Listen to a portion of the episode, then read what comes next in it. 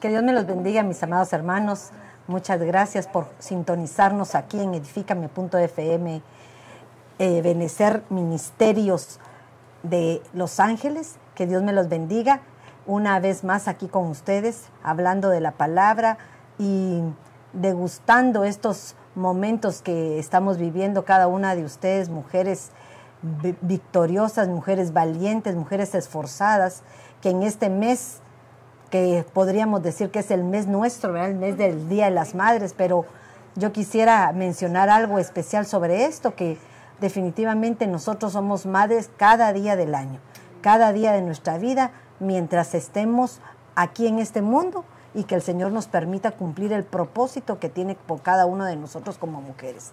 Recordémonos que a veces eh, muchas negamos la maternidad que tenemos porque no tenemos hijos literales, pero el Señor nos ha proporcionado tener funciones maternales, no necesariamente con aquellos que damos a luz, sino con aquellos que a veces ponen a nuestra disposición para que nosotros tengamos la oportunidad de ser salvas, como dice el versículo, ¿verdad? Que la mujer se, se salvará engendrando hijos, pero no es por la cantidad de hijos que tenga, sino porque cómo educa, cómo, cómo instruye, cómo traslada una enseñanza aún a aquellos que posiblemente tienen padres o madres que, que no les dan la correcta instrucción para poder ser guiados. Pero para eso estamos cada una de estas mujeres, cada una de las mujeres como tú, que puede ayudar a aquel niño que no tiene la instrucción, pero tú puedes ser su exhortación, su ayuda, aquel que le da la mano, aquel que le puede guiar con una palabra de aliento,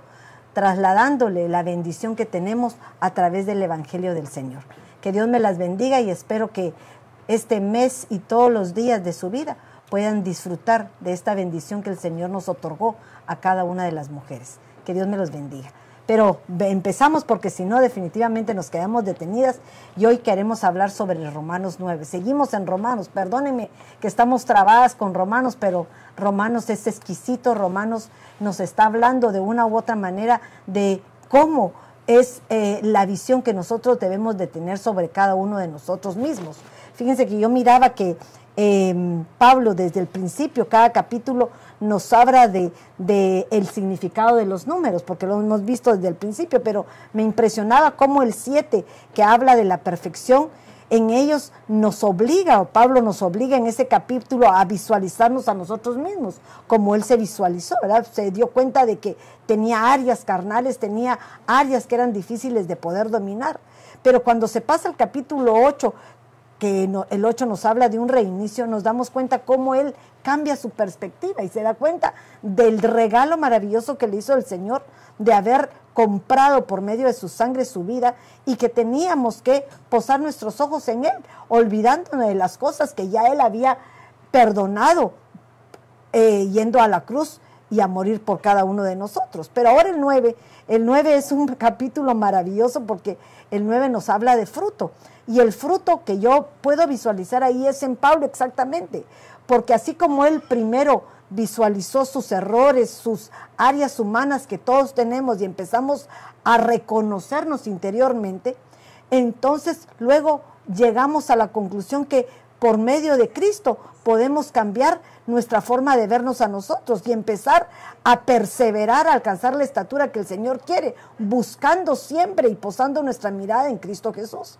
Pero en este Romanos 9, increíblemente, Él ya no se mira a Él, ya no ve sus defectos, ya no ve sus, sus errores, ni, ni se enfoca a quién darle cuentas, empieza a preocuparse por todos aquellos que están a su alrededor, que en un momento dado es su pueblo, el lugar donde me imagino que él empezó, era, son sus, sus conciudadanos, sus paisanos, podríamos decirlo, y se da cuenta que él es uno de los pocos que había logrado esa bendición de poder ver cara a cara al Señor y poder entender que la, que la forma en que tenía que haber conocido ese evangelio. No era un evangelio de leyes, sino era un evangelio de vida, que nos trasladaba a poder darnos cuenta de la bendición que Dios puede trasladarnos a cada uno de nosotros. Y se me venía a mí a la mente aquel versículo que está en, Ezequiel que dice, que le dice Jehová a Ezequiel,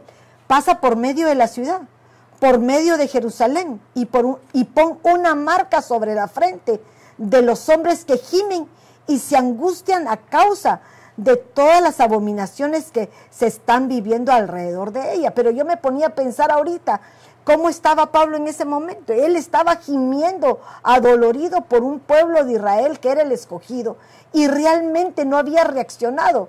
Hay versículos que nos mencionan que dice eh, que a los suyos fui y los míos no me reconocieron, ¿verdad? ¿Por qué razón? Porque muchas veces eh, en, el, en el lenguaje latino dicen somos caldil de la calle y oscuridad de nuestra casa. Muchas veces pareciera que a nosotros no nos reciben como cristianos, mas sin embargo nosotros anhelaríamos que los nuestros fuesen los primeros que se convirtieran. Y veo yo aquí el lamento, la angustia, el gemir de Pablo por un pueblo que le correspondía ser el elegido, pero que lo rechazó, porque en medio de muchas cosas posiblemente no había sido revelada la bendición de conocer a ese Dios vivo que en su momento tenía. Pero me gustaba porque tú eh, me habías leído ese mismo Ezequiel en otra versión. ¿Lo tenés ahí? Sí, amén. Sí, dice. Tu micrófono. Sí, amén.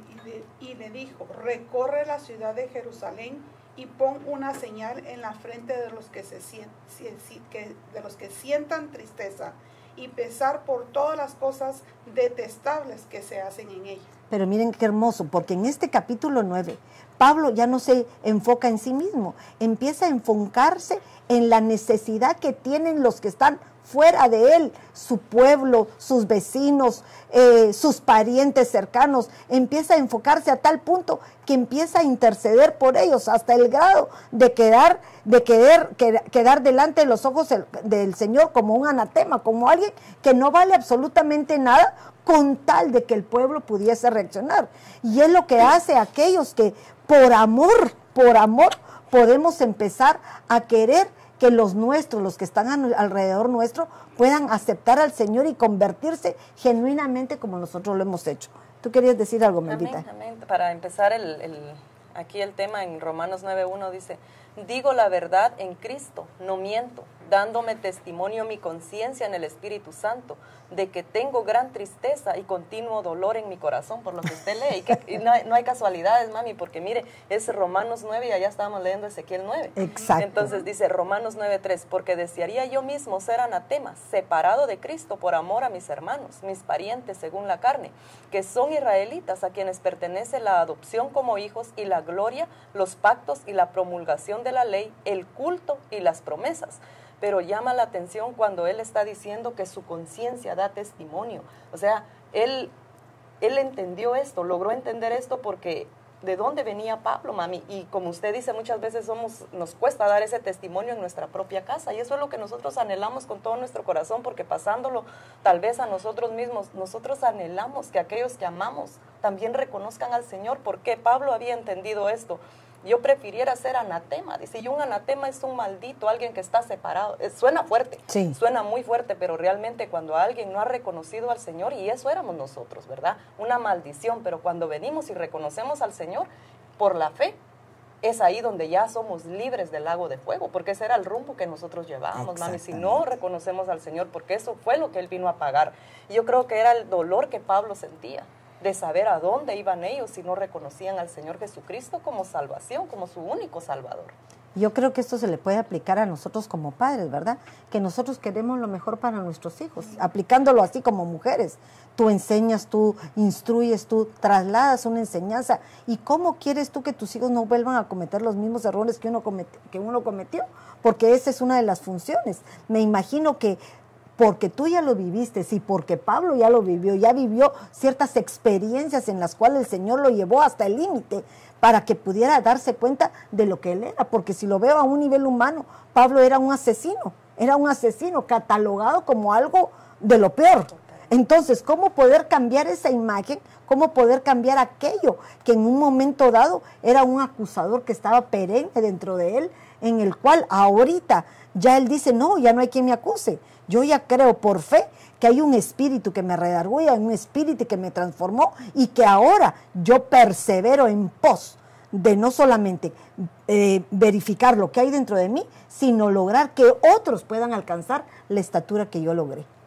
Y yo creo que el mejor ejemplo es él, porque el dolor que él sentía cuando él decía en verdad, o sea, como tratando de convencerlos, porque sabía que cuando él se paraba delante de su gente, delante de su pueblo, ellos ya sabían de dónde él venía.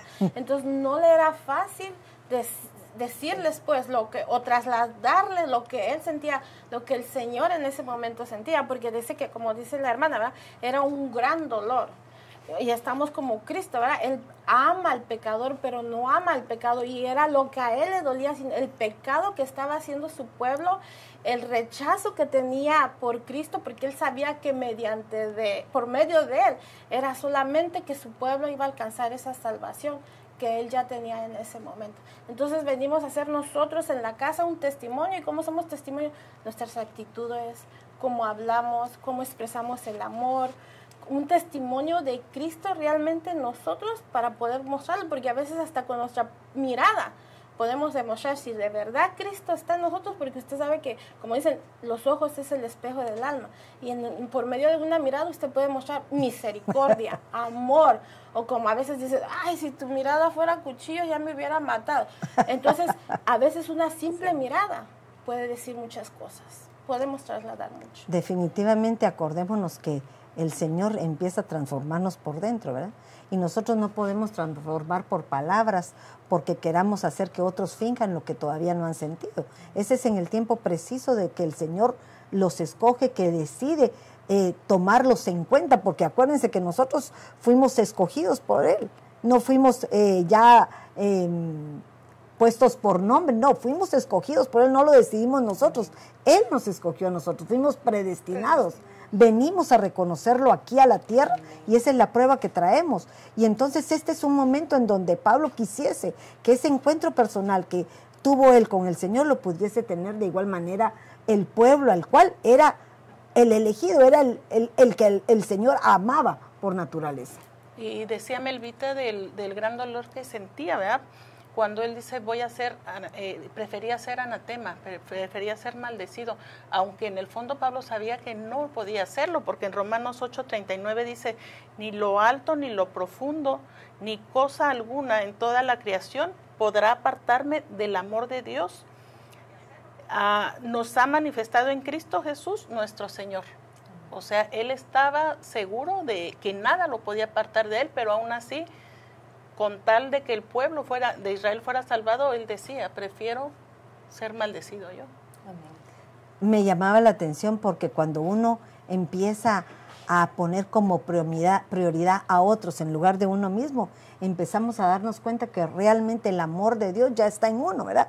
Ya Cristo vive en nosotros, no nosotros estamos fuera de Él, sino empezamos a actuar porque el Señor empieza a darse cuenta cómo somos por dentro, cómo empezamos a tener actitudes en las cuales nos asemejamos a Él. No nos ponemos iguales porque creo que nos falta mucho, pero sí podemos lograr y entender que Dios tiene propósitos en nuestra vida, tiene em, principios que hay que cumplir, porque me venía a mí aquel versículo que dice que al espiritual nadie lo juzga, ¿verdad? Nadie lo juzga.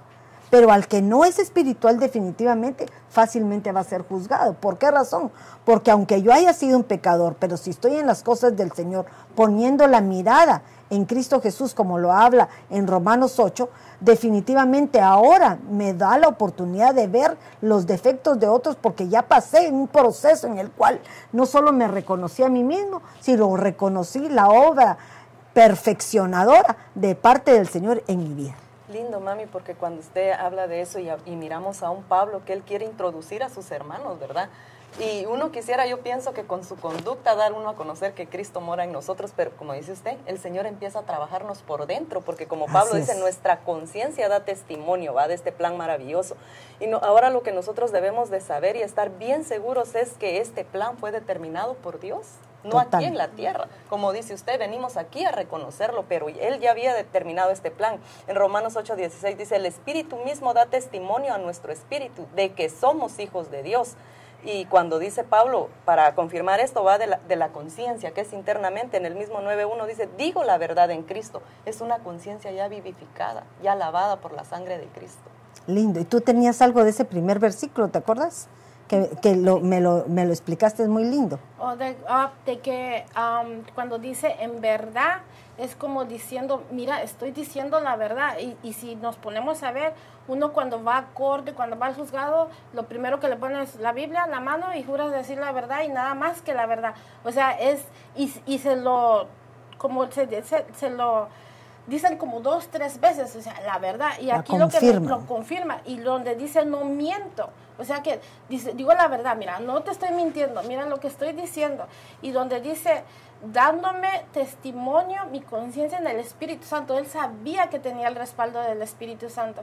Entonces ya era su palabra ya más confirmada, ya más precisa, ya a lo que, yo- no sé si a ustedes han pasado que, Dios le bendiga, yo necesitaba eso, o sea, una sola palabra que uno puede decir, respaldada por el Espíritu Santo, como dice usted, que sea con amor, con esa verdad que el Señor ya ha dado a nosotros, pega.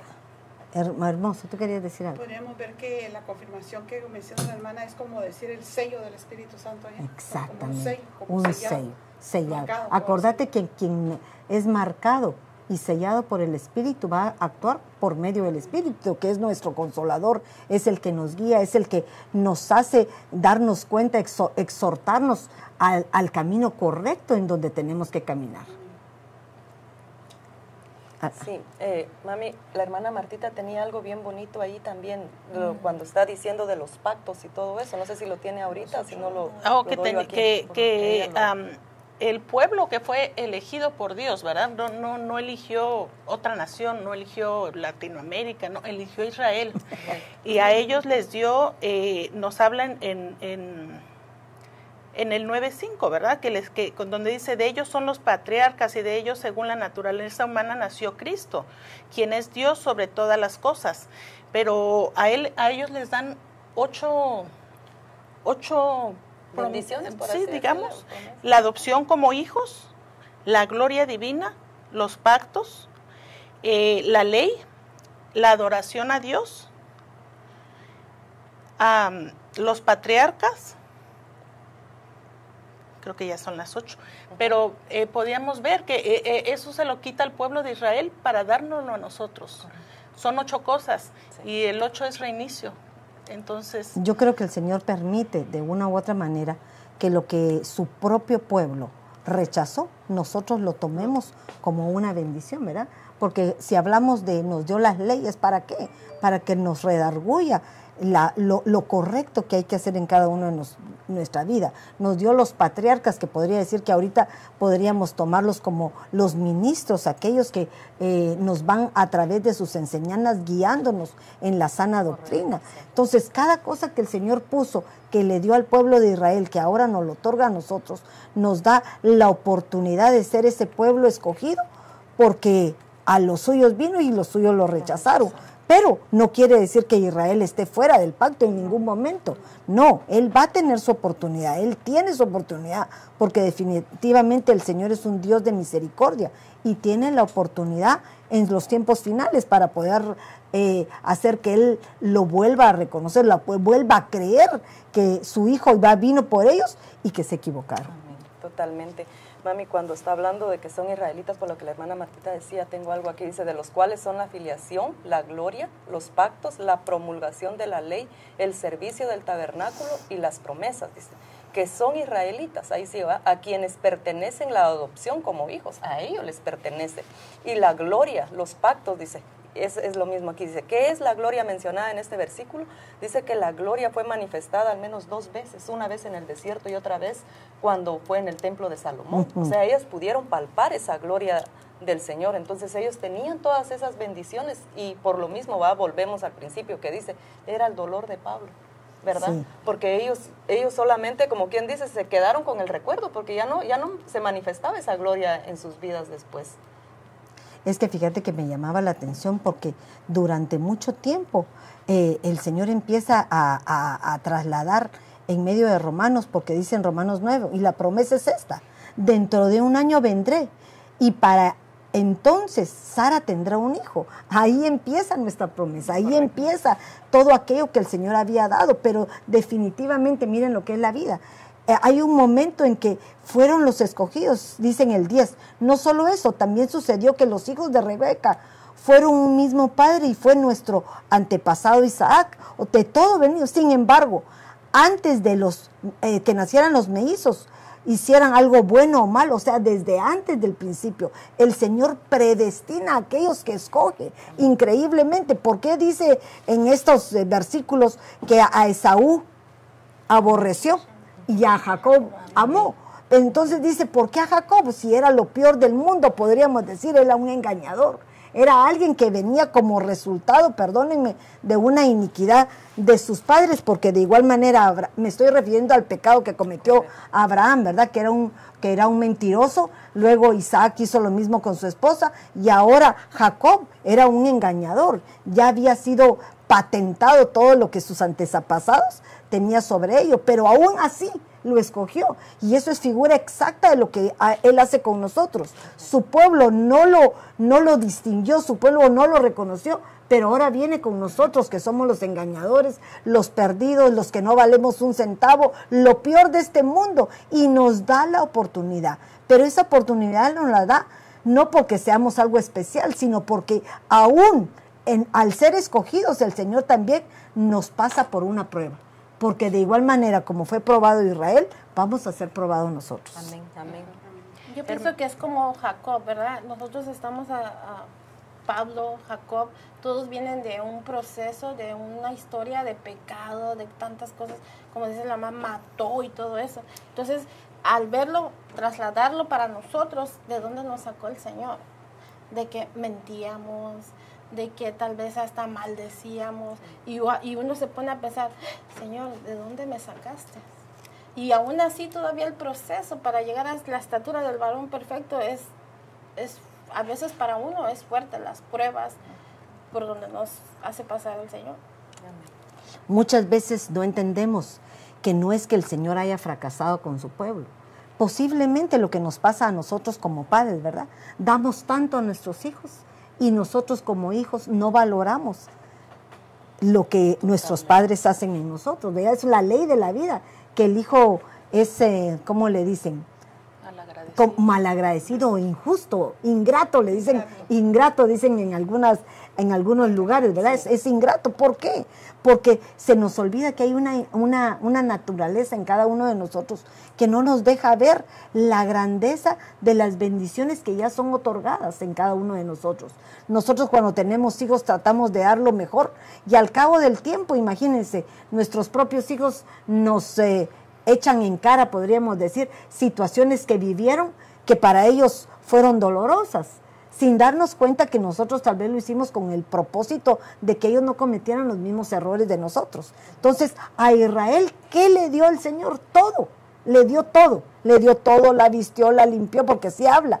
Le, te cambié, te puse eh, nuevas pañales, te con corté el cordón umbilical. ¿Qué no le hizo?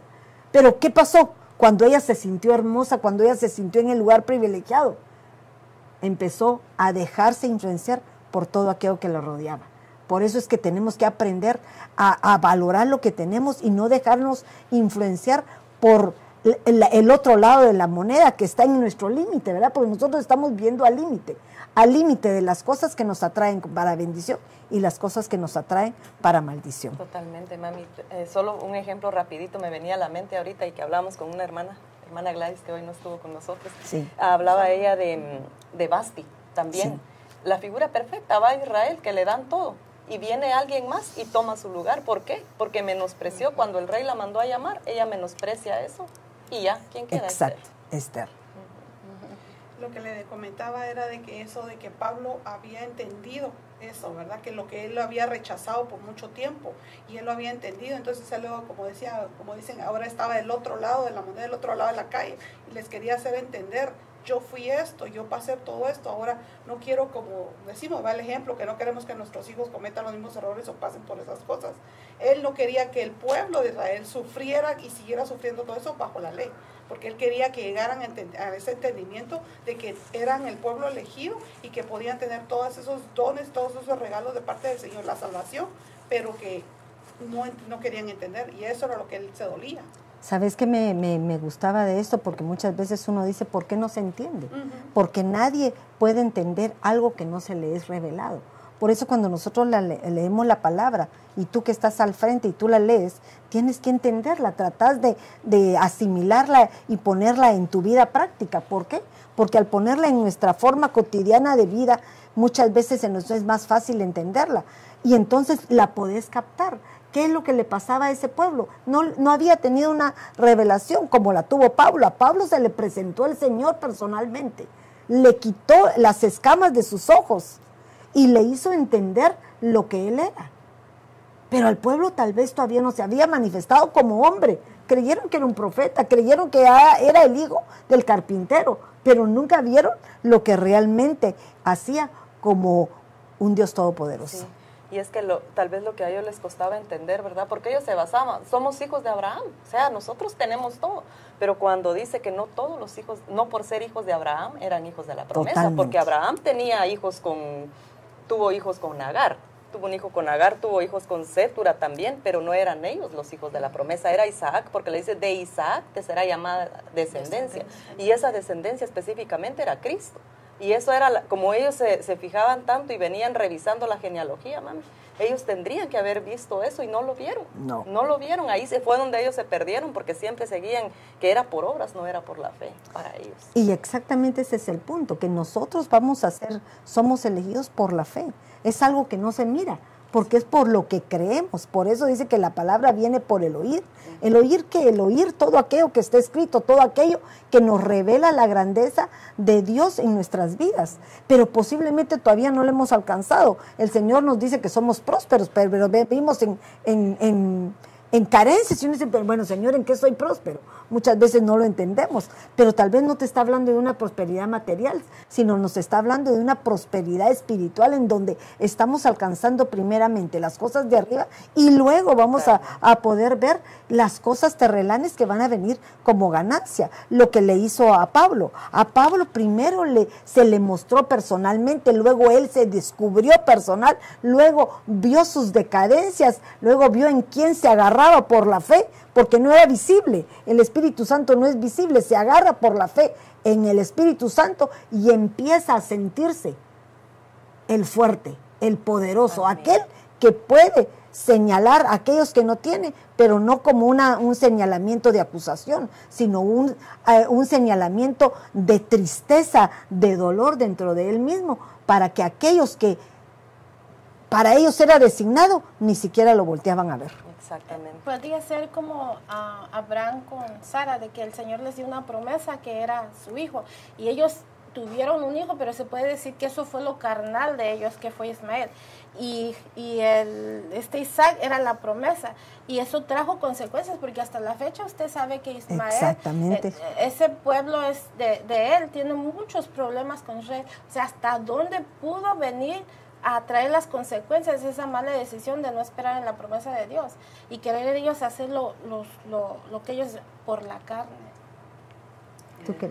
Quería yo nada más, eh, hablando de cuando habló usted de Jacob, que, que a Esaú aborrecí, le hacía yo una pregunta de que me había ido a buscar la palabra aborrecer, que quiere decir eh, miseo. Y, y no, eh, la palabra aborrecer se oye muy fuerte, ¿verdad? Pero aquí en, en el griego dice que quiere, que quiere decir ame menos. Entonces en Lucas 14, 26 y- dice, si alguno viene a mí y no aborrece a su padre, madre, esposa, hijos, hermanos, hermanas y aún a su propia vida, no puede ser mi discípulo. Y se oye muy fuerte ese, si no lo aborreces. O sea, yo cómo puedo pensar que voy a aborrecer a mi madre o a mis hijos, ¿verdad? Exacto. Pero si lo ponemos en contexto del griego, no es aborrecer. Si, si, si no ama- amas menos a tu madre que a mí, entonces no puedes ser mi discípulo. Imagínate qué Ajá. hermoso. Porque no nos está diciendo que no amemos, Que no nos está diciendo que le tengamos un amor de Menos. acuerdo, menos que al Señor, porque el, el- el primer mandamiento, recuérdense, lo que amarás a tu Dios sobre todas las cosas. ahí está su primer mandamiento. Él es primero. Y luego vienen las jerarquías que nos corresponden de acuerdo al orden debido. Exactamente, mami, y es que yo creo que cuesta entender, ¿verdad? Hablando de la elección, ¿por qué? ¿Verdad? Cuando, cuando, por lo mismo que decía la hermana Martita, porque cuando aún los mellizos, dice, no habían nacido y no habían hecho nada, ni bueno ni malo, para que el propósito de Dios conforme a su elección permaneciera, no por las obras, sino por aquel que llama. Entonces dice, se le dijo a ella, el mayor servirá al menor, tal como está escrito, a Jacob amé, pero a Esaú aborrecí. Y eso es lo que, lo que llama la atención leyendo esto, ¿verdad? Porque el pueblo aún dice, en Malaquías 1.2 dice, yo os he amado, dice el Señor, pero vosotros decís, ¿en qué nos has amado? ¿No era Esaú hermano de Jacob? declara el Señor. Sin embargo, yo amé a Jacob y aborrecí a Esaú e hice todos sus...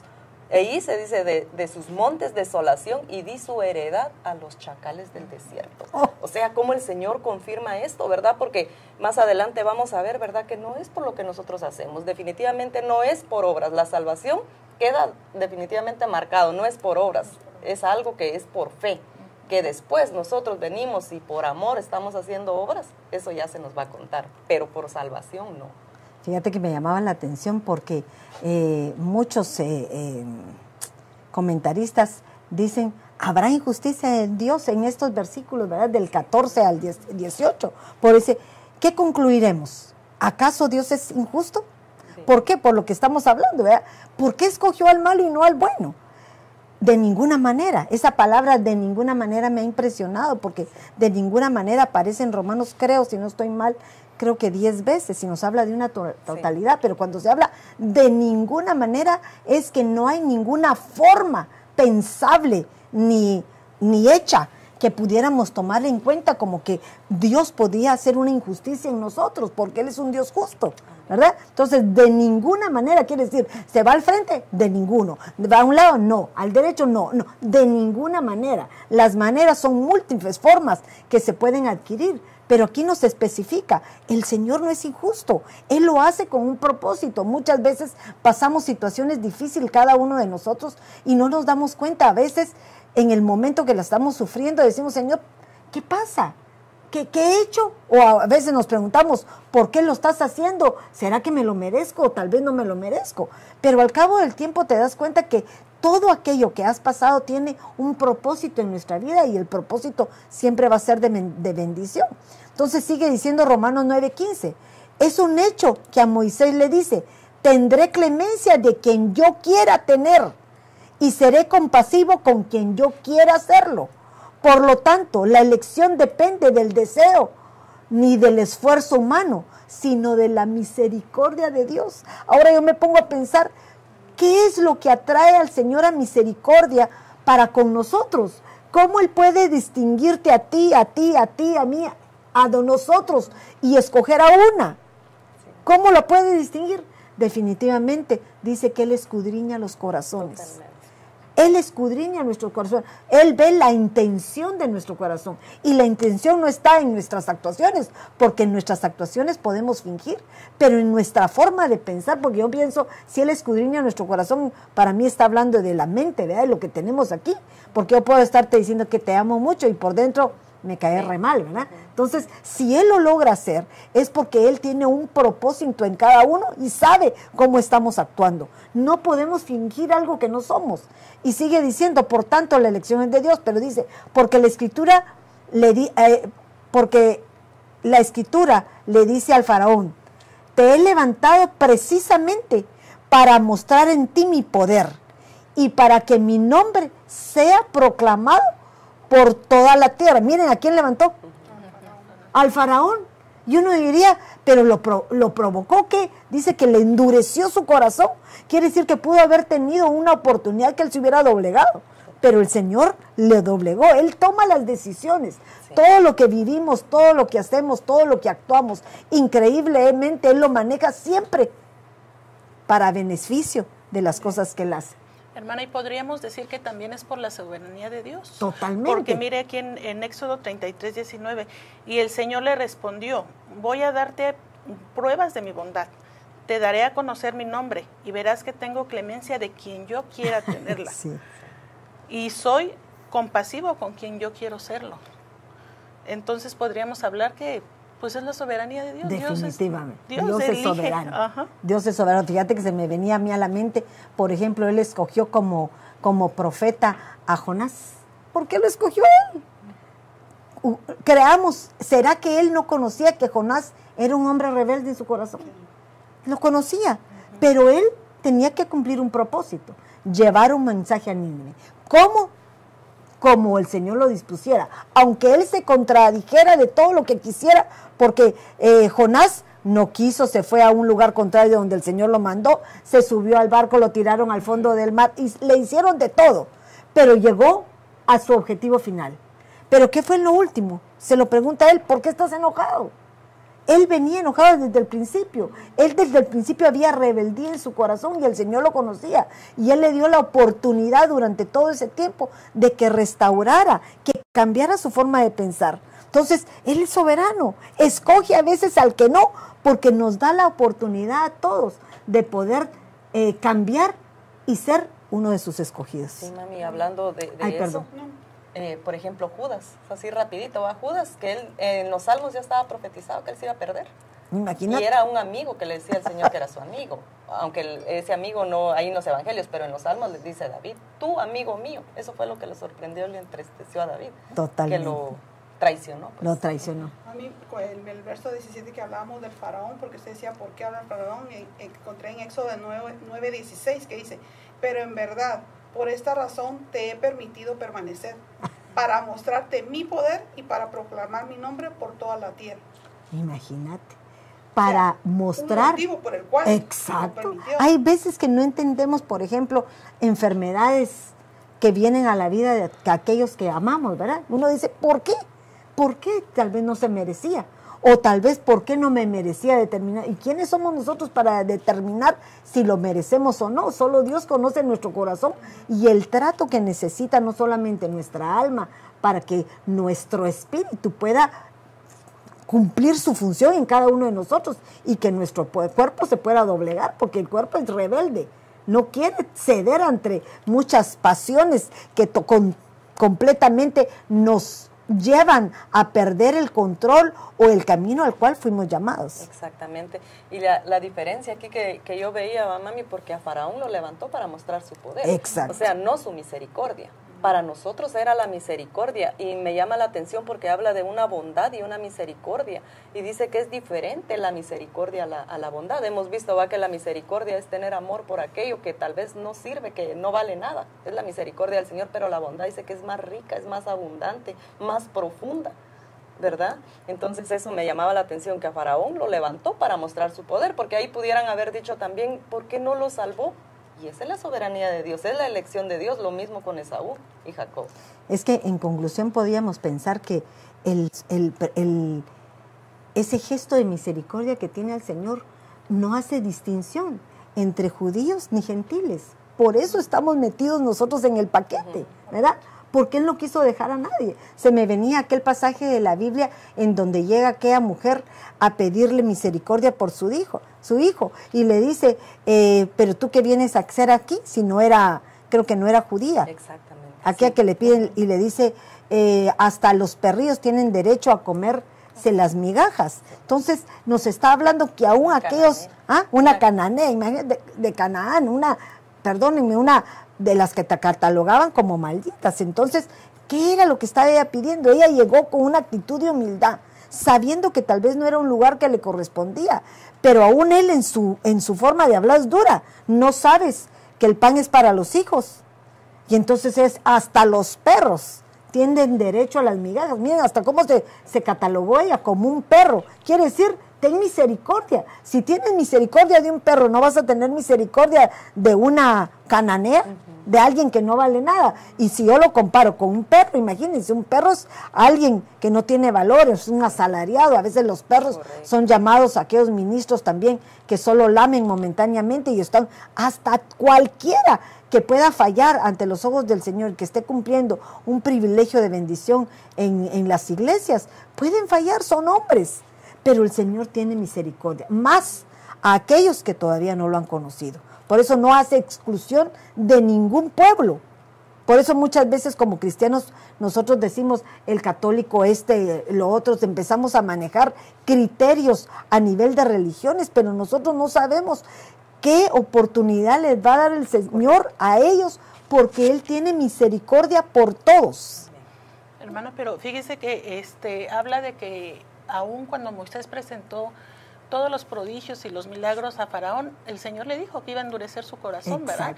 Y, la palabra eh, eh, endurecer es la tabat, mm, que trae una raíz primaria de sentir, dice peso, sentido, malo, cargoso, pero aquí dice gloriarse, glorificar, jactarse, venerar.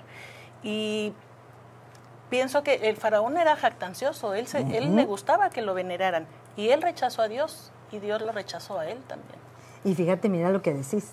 ¿Qué es lo que echa a perder al ser humano? El orgullo, la altivez, todo aquello en donde te jactas de cosas mayores, que crees que tú eres mejor que Dios. Y eso es lo que de una u otra manera aborrece el Señor. Lo dice, que al, al orgulloso el Señor lo mira de lejos, más al humilde él lo ve en su cercanía, ¿verdad?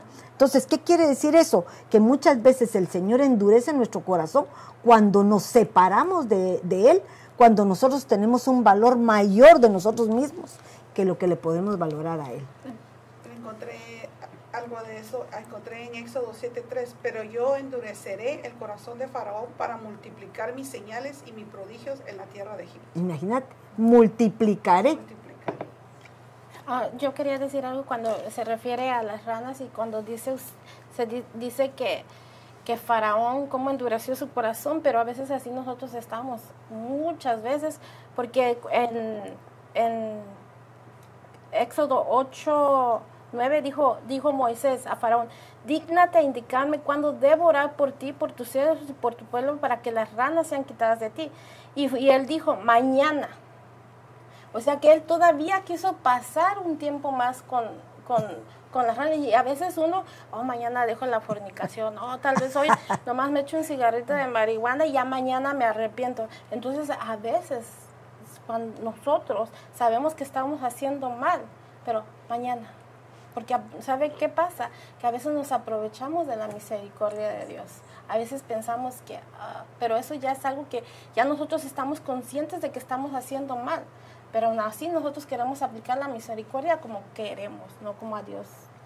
Muchas veces, acuérdense que en Romanos 9:21 nos habla que si nosotros podemos como vasos eh, refutable, refutarle algo a aquel alfarero que hace la vasija, ¿verdad? ¿Cómo vamos a hacer? Son recipientes que él escoge y decide cómo hacerlos.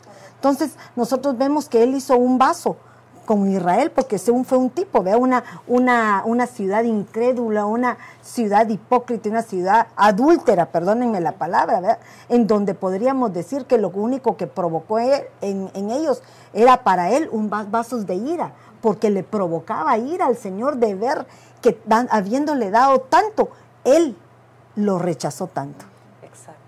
Y es que ahí es donde vemos, ¿verdad, mami? La soberanía de Dios que sigue, sigue aquí, porque dice, por ejemplo, cuando en el 19 le dice, me dirás entonces, ¿por qué pues todavía reprocha a Dios? Porque ¿quién resiste a su voluntad? Y esto que dice usted aquí es, una, es algo así como orgulloso, es, es algo bien soberbio que le están diciendo, porque entonces eh, en otra versión yo, yo veía que decía, pero si es la voluntad de Dios que yo me pierda, ¿y entonces por qué Dios se enoja? O sea, como quien dice, si él ya lo decidió conmigo así, o sea, mire cómo podían ellos decir, porque Pablo le dice, me dirás tú entonces esto. Y dice, al contrario, ¿quién eres tú, oh hombre? Dice que le contestas a Dios. ¿Dirá acaso el objeto modelado al que lo modela, ¿por qué me hiciste así? Entonces, cuando le dice también, yo creo que más adelante, de la misma masa él puede hacer un vaso para honra y otro, para, deshonra. Y eso fue lo que hizo con nosotros. Somos barro y tenemos que reconocer que el alfarero él, es, él. Él es Dios, él es soberano y él hace como le place.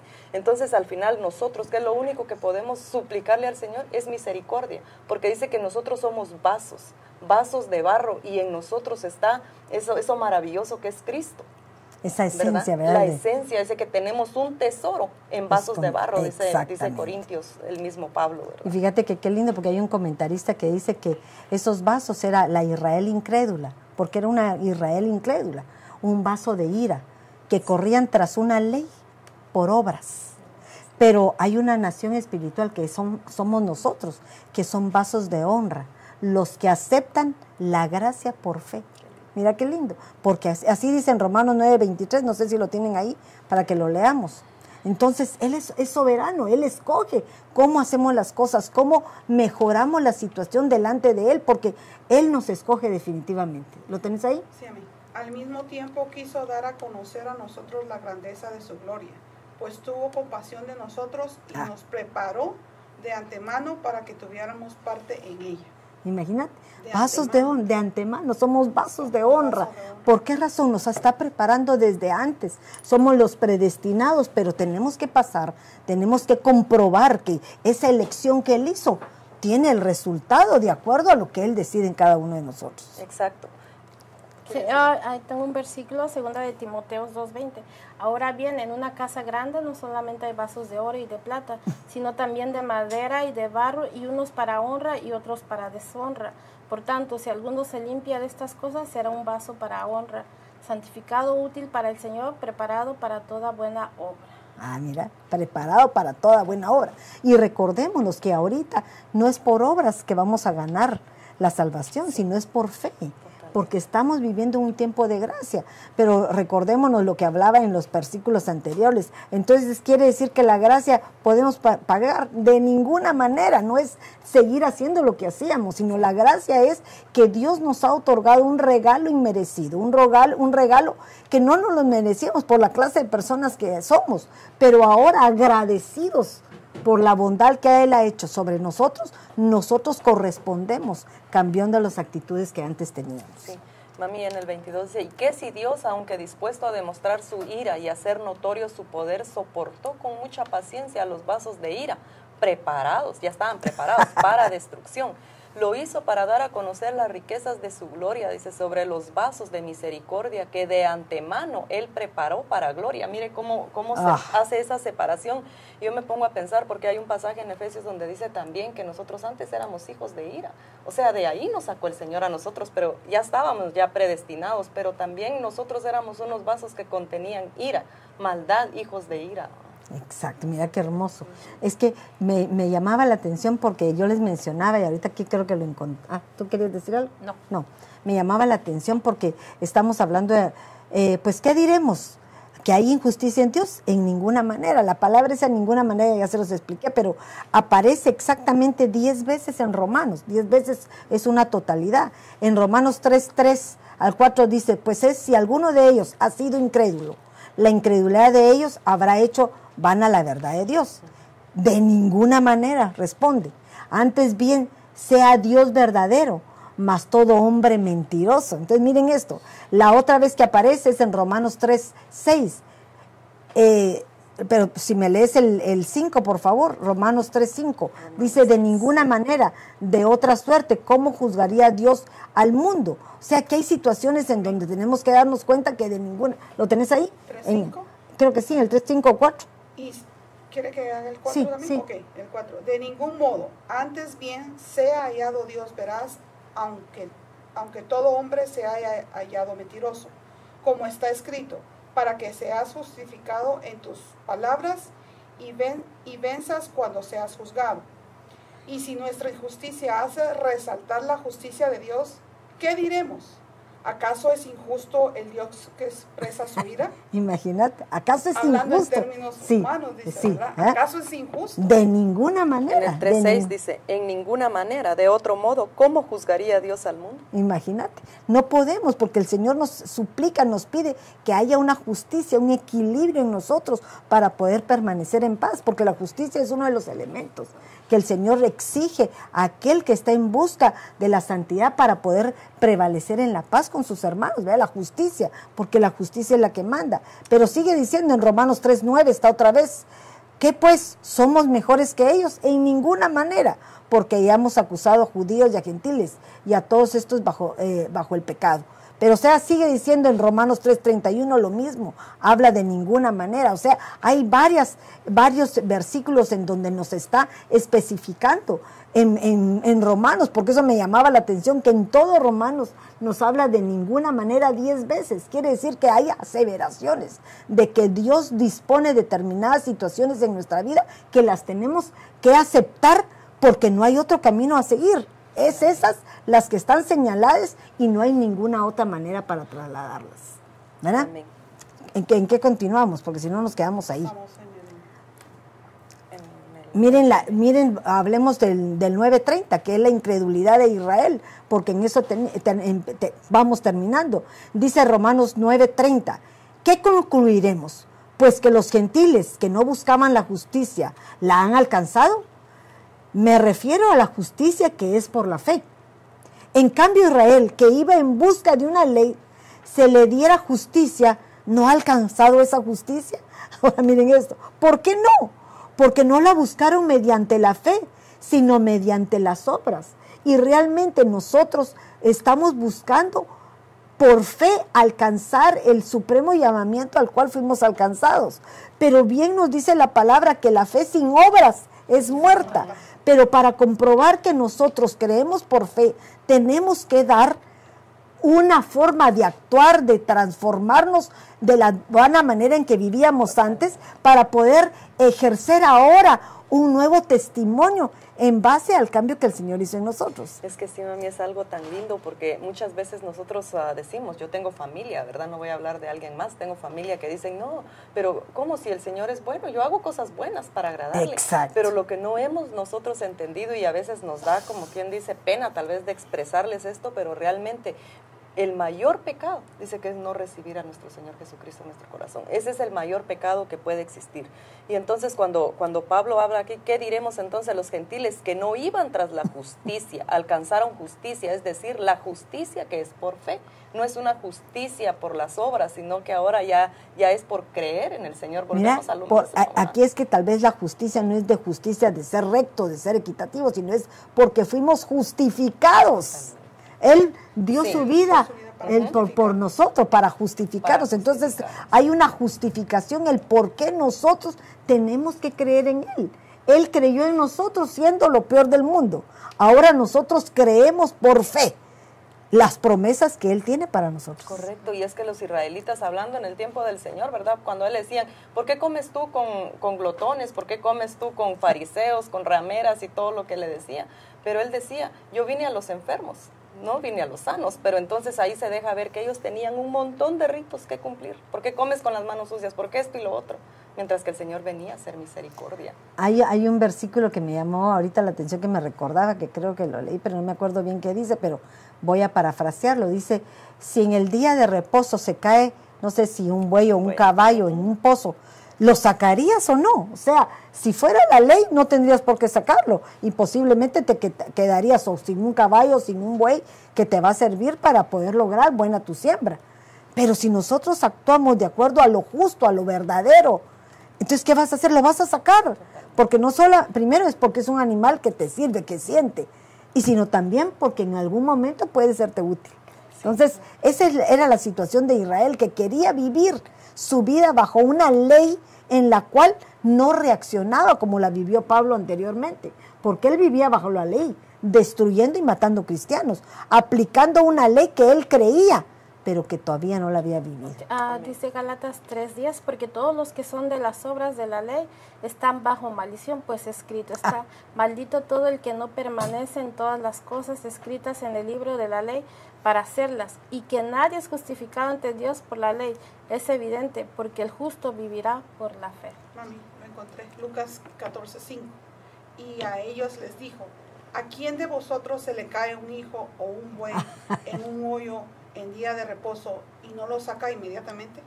Mira, es, Una pregunta. que Una si pregunta, Si te imagínate. caes, no, te va- no vas a ayudar Sí. a alguien a levantarlo. Pero fíjate cómo es eso de, de, de- de irónico, ¿verdad? ¿Cómo es posible que podamos ver que si estás, no podías hacer nada? El judío durante los días de reposo no puede ni siquiera prender la luz. Correcto. ¿Qué reposo? Pero es una cosa, perdónenme, a, a mi mente algo fuera del lugar.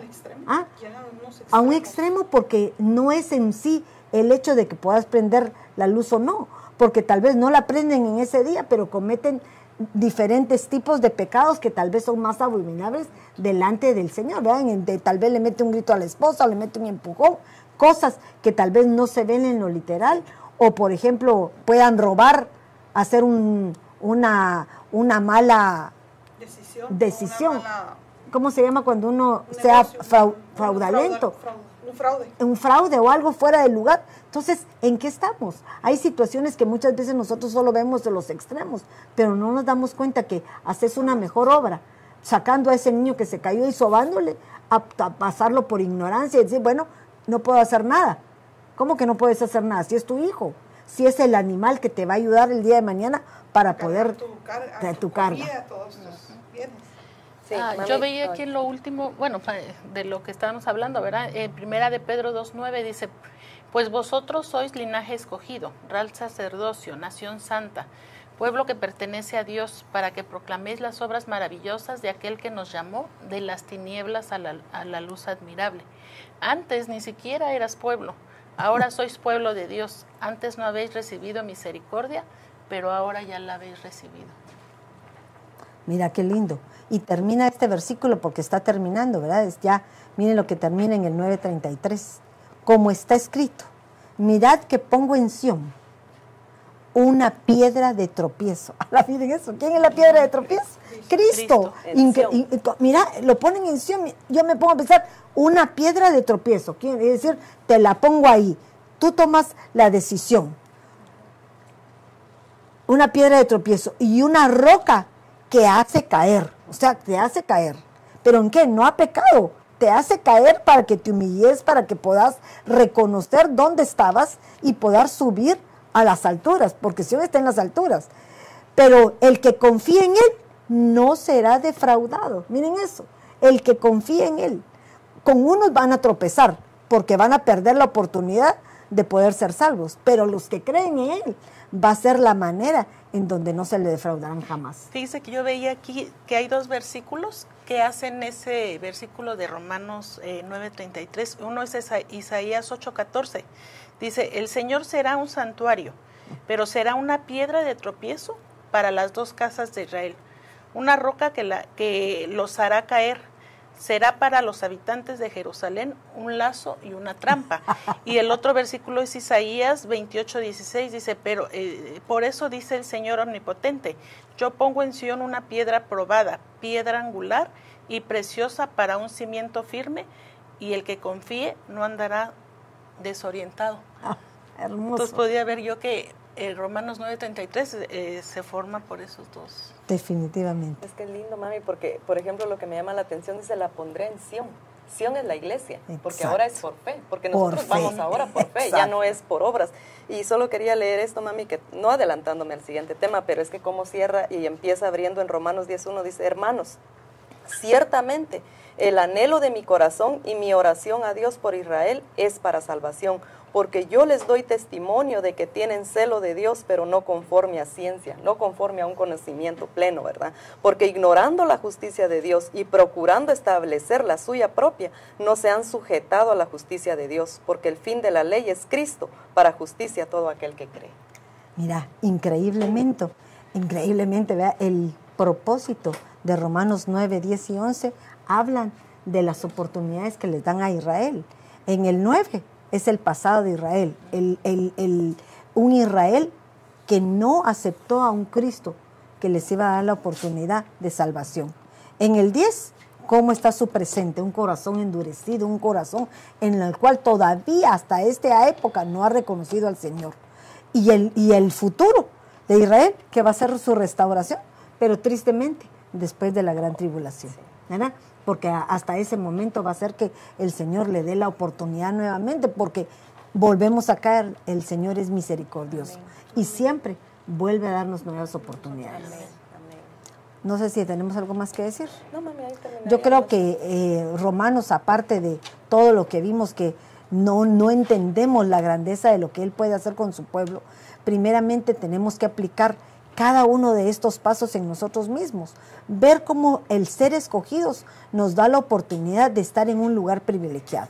Pero muchas veces aún teniéndolo, nos enfocamos en las cosas que no tienen el valor y perdemos la oportunidad que el Señor nos ha dado.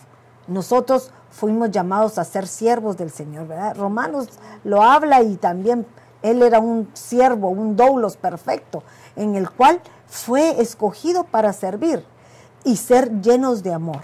porque lo que nos exhorta Romanos definitivamente es que manifestemos la misma obra que el Señor hizo con nosotros para que la manifestemos a aquellos que están en necesidad. Amén. Que Dios me los bendiga y tengan muy feliz tarde. Los esperamos el próximo lunes. Bendiciones.